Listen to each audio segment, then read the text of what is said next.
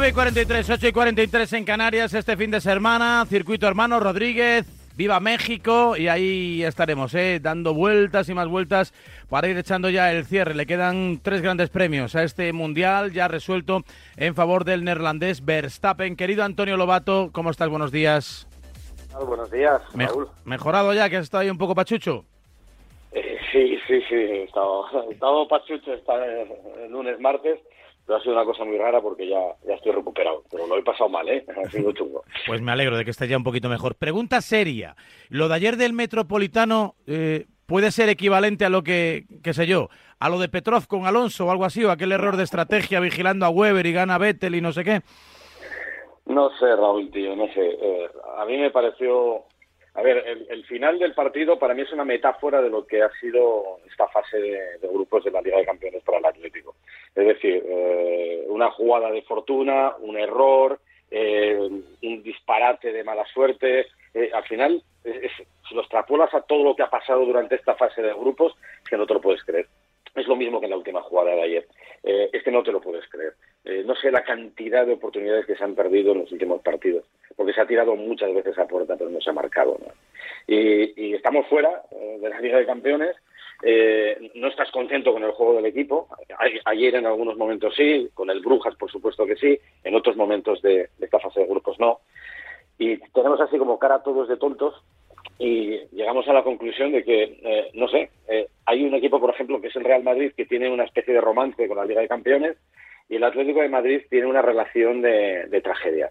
Eh, todo lo que nos pasa en la Liga de Campeones es un desastre. La final de Lisboa, cuando nos mete el gol en Madrid en el 93, el penalti fallado en la final de, en la final de, Milán, el lo ayer en esa oportunidad mágica que podía entrar en la historia de los anales del Atlético y, va a entrar, pero va a entrar por, por lo de casi siempre, ¿no? por, por alimentar la famosa eh, leyenda del Pupas y, en fin, porque estamos todos un poco tocados, ¿qué, te voy a contar? Bueno, pues la verdad es que sí, como tocado imagino que estará un tanto Alonso, bueno, yo diría que prácticamente todo el mundo, la Fórmula 1, un tanto perplejo de que una carrera absolutamente bestial, diría que heroica, se venga al traste por un retrovisor. Ya sé qué es lo que dice la reglamentación. Esto es un poco lo de me quito la camiseta en mensaje de apoyo a la familia de Llaneza y acabo expulsado, ¿no? Eh, una, cosa es la legalidad y otra cosa es la interpretación. No entiendo muy bien a Haas. No, no, sinceramente no lo entiendo. No, pero mira, yo te voy a decir una cosa, Raúl. Yo al único que entiendo es a Haas. Eh, ¿Tú sí? ellos ven una posibilidad de un beneficio, evidentemente, porque eh, hacen una uh, ponen una reclamación contra Fernando y también contra Checo Pérez a ver si pescan. Ellos están en, la labor de conseguir puntos. Lo entiendo, entre comillas, lo entiendo porque yo pienso que un deporte no debe ser como una batalla de, acusicas, ¿no? De, ir persiguiendo dónde están las debilidades de los demás. Pero al final esto no es un deporte ya noble, un deporte de, caballeros, esto es un negocio, ¿no? Entonces, como es un negocio, se trabaja así. Lo que yo no entiendo es eh, por qué la normativa, eh, que es la misma en el sentido de los retrovisores, que está reflejado en un artículo, es el 14.2 de, del reglamento técnico, dice exactamente lo mismo que hace eh, cinco años, y en Japón 2019 Hamilton y Leclerc terminaron sin retrovisores y no pasó nada. Ah, si tú haces, si tú le preguntas a, a, cualquier piloto de Fórmula 1 y de cualquier otra categoría, ¿cuántas veces han perdido el retrovisor? A lo mejor no físicamente el retrovisor, pero sí el, el material reflejante, el reflectante. Eh, es que todos han perdido eso. Eh, todos han perdido algún retrovisor. O sea, que se quedan con la carcasa, pero pierden el cristal. Para entendernos, que creo que no es cristal, ¿no? No, no es cristal, es eh, metacrilato, es bueno polimetil metacrilato porque no puede ser de, cristal porque sería muy peligroso. Entonces, eso, ha pasado muchas veces. Y la, eh, bueno, la Federación Internacional y los comisarios han hecho la vista gorda cuando esto ha ocurrido en, una carrera. Eh, el reglamento te dice que un coche tiene que tener dos retrovisores, pero claro, hay un accidente. Eh, Fernando es víctima de un accidente en el que él no, es culpable, bastante hace que sigue. Sí es verdad que hay un momento en el que cuando el retrovisor va dando golpecitos, la Federación Internacional eh, debería haber llamado a Fernando con bandera negra naranja y decir, oye, resolved esto, porque puede ser peligroso que toda la carcasa salga como de hecho salió. Pero si tú no, no le has llamado, no le puedes meter 30 segundos cuando termina el Gran Premio, porque Fernando se convierte en víctima. Es una víctima que ya no puede hacer nada para revertir la situación.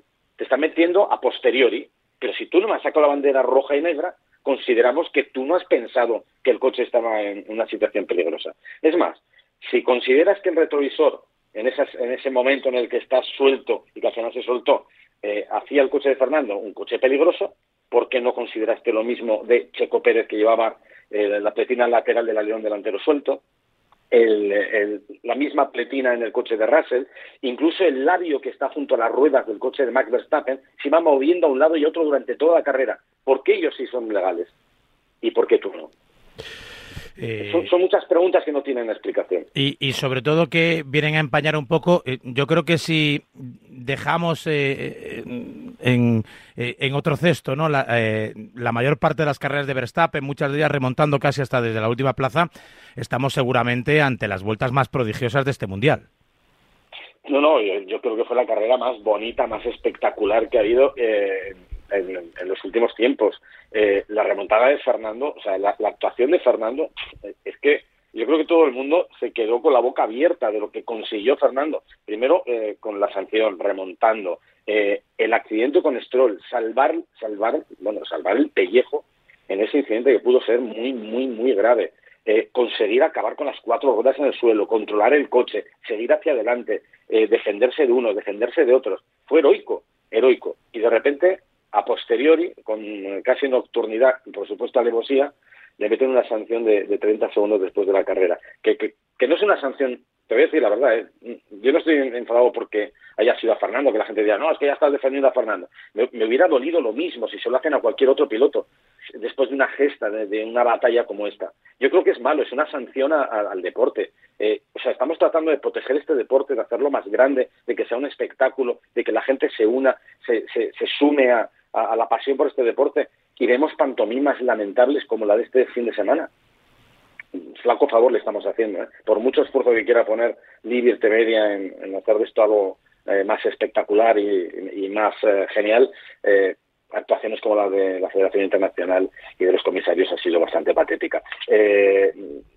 yo es que ahora lo, que, lo que vengo a decir es, si en su momento en la carrera dirección de carrera y los comisarios no sancionaron a Fernando, hacerlo a posteriori significa que los que se equivocaron fueron ellos. Con lo cual tendrá que correr también otra vez eh, el banquillo, ¿no? Si en la primera cayó Freitas, a lo mejor aquí debería caer Wittich, porque esto es un, es un escándalo detrás de otro, es, es, una, es una cagada detrás de otra. Eh, creo que hay un montón de mensajes ya en el 628 26 90 92. Le vamos dando salida, curiosidades, opiniones, preguntas, dudas de los oyentes. Buenos días, Radio Marca. Buenos días, Lobato. Buenos días. Eh, ¿Cómo puede ser que después de la heroicidad que hizo Fernando Alonso, que pudo tener unos una tragedia, puede ser una tragedia, ¿cómo puede ser que aún tengan la desfachatez de sancionarle con 30 segundos por perder un retrovisor? Cuando se ha visto que en el 2019 Hamilton perdió un retrovisor desde la vuelta 2 y no se le ni se le sancionó ni se le sacó bandera ni nada. ¿Cómo puede ser eso? ¿Hay una hay una mano negra contra Fernando o no quieren que gane ningún mundial más? ¿Cómo puede ser eso? Lo que nos gustan las eh, conspiraciones, Antonio. no, yo por contestar a este oyente eh, entiendo su malestar, pero yo aquí no, no, creo que sea eh, una caza de brujas contra Fernando, y que vayan contra él ni nada de esto es que son muy torpes. La realidad es que son muy torpes y que aplican el reglamento de forma caprichosa y arbitraria. Entonces esto no, no funciona así. Eh, eh, en general yo creo que es un poco lo que decías tú antes de, de, Baena, ¿no? Eh, que le saquen una bandera amarilla, o sea, una bandera amarilla, madre mía, yo funcionado. Que le saquen una tarjeta amarilla por levantarse la camiseta para mostrar un mensaje como el que mostró, es, algo patético, es algo lamentable, es algo que el sentido común no acepta. El reglamento dice que sí. Pero es que aquí encima el problema es que el reglamento sí existe, pero a veces se utiliza y a veces no se utiliza. Y eso es lo peor que puede ocurrir. O lo utiliza siempre o no lo utiliza siempre. Y a partir de aquí tenemos un precedente muy grave, ¿eh? porque a partir de aquí, piloto que pierda un retrovisor, ese piloto ya puede ir pensando en retirarse o en arreglarlo, ¿no? Parar en boxes y ver si se lo pueden poner, porque va a ser reclamado. Cualquiera. Y ya no te digo un retrovisor, un retrovisor, una pletina lateral, cualquier cosa, va a haber movida. Un retrovisor será automático o paras o, te van a sacar bandera negra y naranja o te, te van a sancionar porque alguien va a reclamar después de la carrera. Y, es más, la protesta de Haas está hecha fuera de tiempo.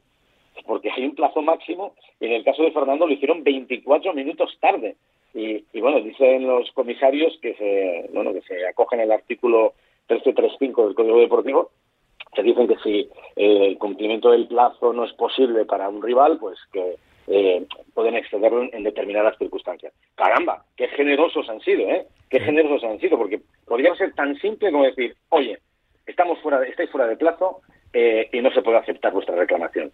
Y quedan como Dios, porque ahora es que se han metido en un marrón en el que todo el mundo eh, está clamando contra el, ataque que está haciendo dirección de carrera contra contra el espíritu deportivo de, la Fórmula 1. Apuntado queda. Venga, un último mensaje que nos entra, 628 26 90 92. Hola, buenos días, Radio Marca. Pregunta para Lobato. Eh, si no le sacaron ninguna bandera a Alonso para que abandonara la pista, no debería de ser legal la sanción, ¿no? Es que es una duda que tengo desde, hace, desde que pasó la carrera. Si nadie le saca, no le deberían de sancionar, ¿no? Muchas gracias a todos. Hasta luego. Bueno, es como si interviniese de oficio, ¿no? Como pasa en el fútbol. El árbitro y el bar no lo vieron y aparece el comité de turno para, para enmendar la plana. Sí, lo que pasa es que en el fútbol es un comité de turno que viene después.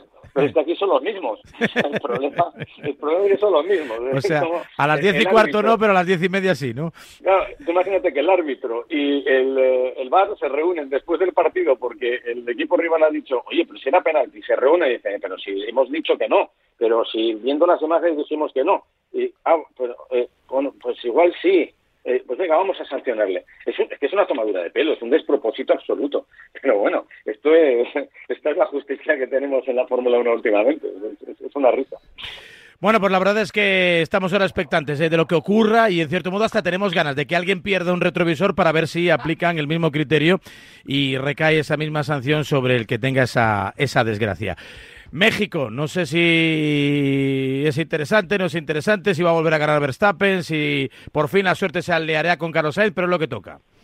Eh, hombre, a ver, yo creo que en México es territorio Verstappen. De hecho, en la era híbrida, cuando dominaba absolutamente el equipo Mercedes, Verstappen ha ganado tres de las últimas cuatro. O sea que yo creo que se le va a dar bastante bien. Además, es un circuito que, que tiene largas rectas, que le viene muy bien a Red Bull.